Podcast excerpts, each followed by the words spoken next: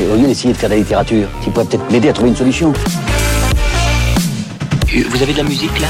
Merveilleux le cinéma. Il me demande mon avis sur l'actualité et je lui donne.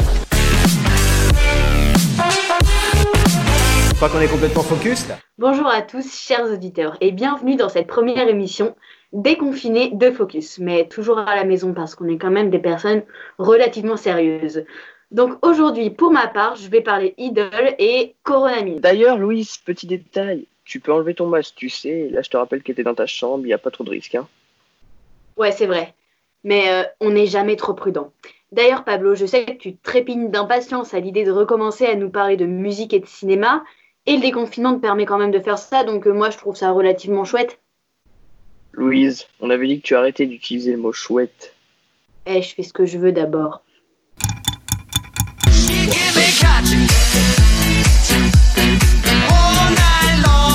Break a promise to you. Donc, en cette première émission de Déconfiné, nous pouvons enfin reparler ciné et musique sérieusement puisque l'industrie repart avec après deux mois de stand-by avec de bonnes nouvelles. En effet, même si certains artistes ont sorti des sons pendant le confinement comme Booba, Logi PK ou encore Lorenzo, nous pouvons voir dans leur story snap que les artistes sont contents pour la plupart de retourner au studio, comme NASA.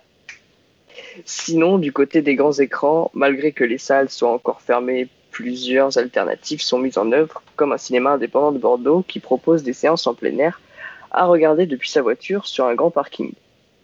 L'initiative sera stoppée à la réouverture des salles afin de ne pas faire de concurrence, surtout en cette période de crise, et la dernière séance était un film rendant hommage au personnel soignant.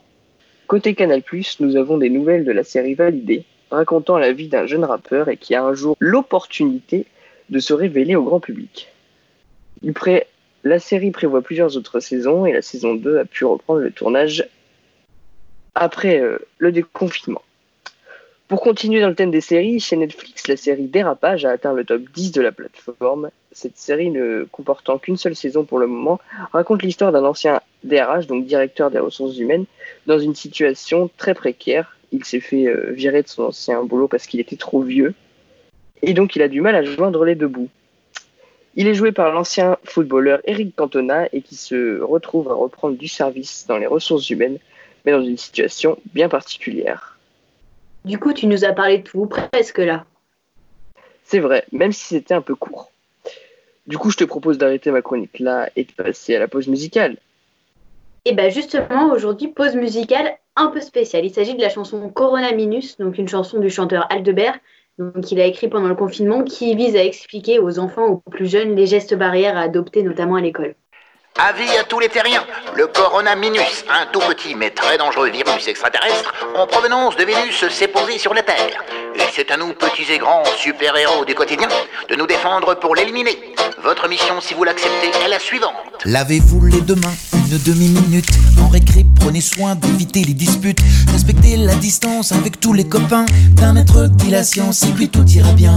Soyez à Berlin, Strasbourg ou Hollywood. Prenez garde à toujours tousser dans votre coude. Évitez les balades dans les endroits bondés. Ne tombez pas malade, donc voilà une idée. Nom d'un petit pangolin, je sais pas ce qui me retient de renvoyer sur Vénus ce satané virus. Et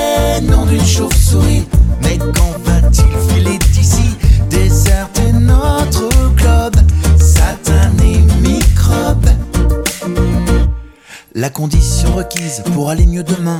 Ne faites plus de bises, ne serrez pas de main. Mais pour être peinard, soyez mobilisés. Jetez votre mouchoir une fois utilisé. À l'école ou à la maison, restez zen et candide. Telle est votre mission et ce fichu Covid nous lâchera les baskets et nous crierons victoire. Partout sur la planète, on fêtera son départ. Nom d'un petit pangolin, je sais pas ce qui me retient renvoyer sur Vénus ce satané virus. Et nom d'une chauve-souris, mais quand va-t-il filer d'ici Déserter notre globe, satané microbe, déserter notre globe, satané microbe. Je crois qu'on est complètement focus là. Eh ben, on peut Donc, dire que c'est euh, une belle chanson. Oui, donc cette chanson, elle a une histoire, enfin, elle a une histoire un petit peu particulière, comme toutes les chansons écrites pendant le confinement, je pense. Mais donc, euh, l'idée, c'est que donc le chanteur Aldebert avait lancé un défi aux écoles et aux particuliers, c'était donc de faire un, des petits clips euh, sur cette chanson à lui envoyer, qui ont par la suite été, il y en a plusieurs qui ont été mixés, et du coup, le clip de cette chanson, c'est un mélange de plusieurs clips fournis bah, par du coup euh, les abonnés, je sais pas si c'est abonné le mot, mais euh, mais donc les personnes qui m'ont envoyé des vidéos, donc euh, il y a notamment voilà des clips tournés dans des écoles sur les gestes barrières. Donc avec pour but principal de surtout sensibiliser les enfants et pour que tout le monde puisse respecter les consignes. Voilà, sensibiliser et euh, dédramatiser aussi un peu, je pense. En fait, moi, cette chanson, donc euh, à l'Aldebert, euh, bah, j'écoutais ça quand j'étais petite.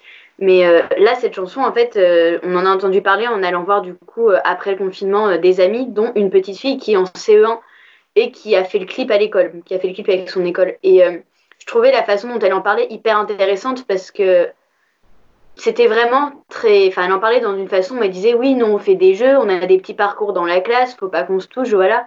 Et en fait, c'est là qu'on se rend compte que bah, à l'heure actuelle, euh, les, les instits, les maîtres et les maîtresses de maternelle, bah, ils ont un boulot, euh, un boulot euh, d'invention à faire pour que bah, les plus jeunes en fait paniquent pas vis-à-vis de tout ce qu'ils doivent faire, quoi. C'est ça de faire en sorte que ça devienne une chose ludique. Du coup, ça rajoute encore du travail aux, profs, quoi. Oui, ça, c'est sûr. Mais euh, ouais, je sais que là, les conditions dans les écoles, c'est vraiment particulier. C'est-à-dire qu'ils sont très peu par classe, bah, ce qui est logique au final. Et donc, je me demande là, vu que côté actualité et ce qui nous concerne, nous personnellement, un petit peu plus, je me dis euh, comment ça va se passer si jamais, euh, dans les prochaines semaines, on doit retourner au lycée? Est-ce que tout le monde y retournera? Là Bon, la réponse, c'est non, hein, on le sait. Mais comment ça va s'organiser? Est-ce qu'il va y avoir des sens de circulation dans les lycées? Même comment le self, comment est-ce qu'il va falloir qu'on vienne avec euh, bah, notre pas? Et euh, ça, c'est mm. des questions. Donc, euh, je pense que ça va être plus simple à gérer quand même que pour les écoles parce que on est plus autonome entre guillemets au lycée, collège. C'est pareil parce qu'il y a toujours les quatrièmes, troisièmes qui doivent rentrer aussi. Mais voilà, donc on est, on a eu un petit bug technique et on a dû changer de de plateformes d'enregistrement, mais on est de retour. Euh, bon, euh, ça se verra pas au montage, mais ouais, on a eu une coupure, euh, une coupure, ouais, changement de, changement de support, mais donc voilà, on était sur les, les gestes barrières à l'école, au lycée, et c'est très dur de retourner dans un débat après avoir fait une pause. D'ailleurs, en parlant de réouverture des lycées, ils le disent demain si on y retourne ou pas. Voilà. C'est-à-dire que voilà, pour l'instant, on ne sait pas si on retourne encore pour la fin du troisième trimestre, si on y retourne qu'en septembre. Donc euh, après, je pense que ouais, là, c'est très mitigé. Je pense qu'il y en a une grande partie qui est favorable à un retour, une grande partie qui n'a pas envie d'y retourner parce que bah il y a pour plusieurs raisons. Mais euh, ouais, là, je pense qu'il n'y a pas de d'avis sûr. Ça, c'est sûr. Voilà, bon, je propose qu'on qu'on fasse qu'on arrête avec euh, ce, ce débat difficile à reprendre après une, une pause technique. Et aujourd'hui, du coup, je vais passer à ma chronique qui sera en même temps un instant définition.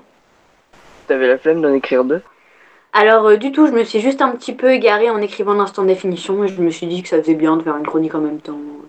Dis plutôt que tu l'as écrit à l'arrache au dernier moment. Eh, Normalement, ce genre de reproches, tu me les fais hors antenne, hein, parce que là, c'est pas très très pro. Et en plus, euh, eh ben, il n'est pas du tout écrit à l'arrache, mon instant définition. Oui, bon, allez, vas-y. Alors à la base, je voulais faire une chronique sur la princesse de Clèves. Mais un petit rien a eu un effet raz-de-marée sur ma petite personne et j'ai envie d'en parler. Alors pour, pour faire cet instant définition, il faut que je vous remette dans le contexte. Louise, tout le monde le connaît, le contexte actuel. Bon, ok, je vais vous remettre dans notre contexte. On n'est pas allé au lycée depuis début mars, comme on en parlait précédemment, ce qui fait que ça fait quand même relativement longtemps. Et là, en ce moment, bah, on nous demande de choisir une orientation, ce qui est quand même relativement stressant. Et surtout, dans un an et demi, on est lâché tout seul dans la nature, et ça, c'est encore plus stressant. Parce que tu comptes pas rester chez papa-maman après le bac? Alors non, je compte pas rester chez papa maman après le bac, mais ça c'est un autre sujet. Tout ça pour dire que depuis quelques temps, j'ai commencé à développer un début de parcours supophobie et des angoisses à l'idée d'un avenir plus lointain que la semaine prochaine. Et c'est quoi le mot que tu veux définir? Parcours supposé Phobie? Non, aujourd'hui je veux parler des idoles. J'ai pas trop cerné le rapport. Alors le rapport, il est quand même très simple. Et je pourrais l'expliquer si tu me coupes pas la parole. Donc le début de cette histoire commence dimanche dernier. Tard. Très tard. Avec un niveau de fatigue avancé. J'étais en plein doute concernant bah, mes choix d'orientation. Philo, pas philo, est-ce que c'est une bonne idée? Seul l'avenir nous le dira. Mais là, j'ai pris. Et donc voilà, en plein doute, j'ai pris mon petit cellulaire et je suis allée sur Instagram. Et allez savoir pourquoi, j'ai envoyé un long, mais genre vraiment long message à ma youtubeuse préférée. J'ai toujours pas relu ce message, je crois que j'assume pas trop ce que j'ai pu dire à moitié endormie, mais toujours est-il qu'après avoir, avoir envoyé ce message, je me suis endormie direct. Et je suis passée à autre chose. Mais, et c'est là que ça devient intéressant, le lendemain, qu'est-ce que je reçois? Bah une réponse. Mais une vraie réponse, gentille, bienveillante et presque aussi longue que le message que j'avais envoyé la veille. Donc là, sur le coup, j'ai eu un bug. Mais genre, euh, un gros gros bug. Donc j'en ai un parlé à un ami, je lui ai montré le fameux message.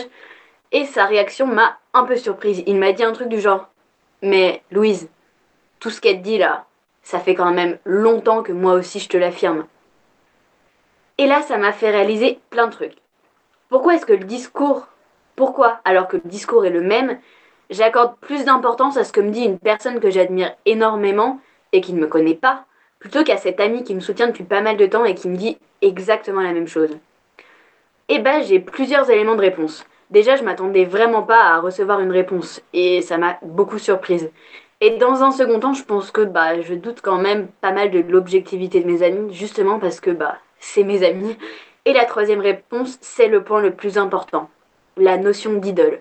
Une idole, c'est une personne qui est l'objet d'une tendresse ou d'une admiration passionnée de la part de quelqu'un, d'après le dictionnaire Larousse. Alors une idole, ça peut être euh, donc une fille vue sur YouTube à qui on écrit à 1h du matin, mais ça peut aussi être euh, ma maman, parce qu'elle fait quand même super bien les gaufres. Ça peut être ses amis plus vieux que j'admire pour leur travail ou leur parcours. En fait, ma véritable conclusion de cette histoire, c'est qu'on a tous des idoles, qu'on est tous des idoles, et que parfois la confiance en soi, ça tient juste à un message de la bonne personne. Avant que tu ne conclues cet instant définition, j'ai quand même une question. Tu l'as pas harcelé de message cette youtubeuse une fois qu'elle t'a répondu? Non, c'est tellement pas mon genre. Si, tellement ton genre. T'as des arguments? Ça tient en trois mots. Ton ancien crush. C'est la fin de cet instant définition. Après ce petit moment, Louise raconte sa vie, Arrête, c'était hyper intéressant. si tu veux. Donc je disais, c'est malheureusement à la fin de cette émission et vous pouvez nous retrouver très prochainement en direct sur Delta FM 90.2, en podcast sur le site internet ou sur la chaîne YouTube de la radio, 24 heures sur 24, 7 jours sur 7. Et comme la prochaine émission sera l'émission numéro 10, on vous prépare une super surprise avec des guests. Louise, pourquoi t'as dit ça? On n'a pas de guest. Ouais, mais ça se trouve partout des guests.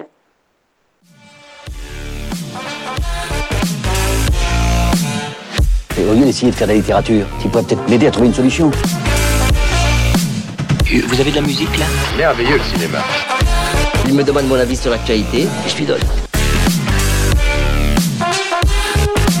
Tu crois qu'on est complètement focus là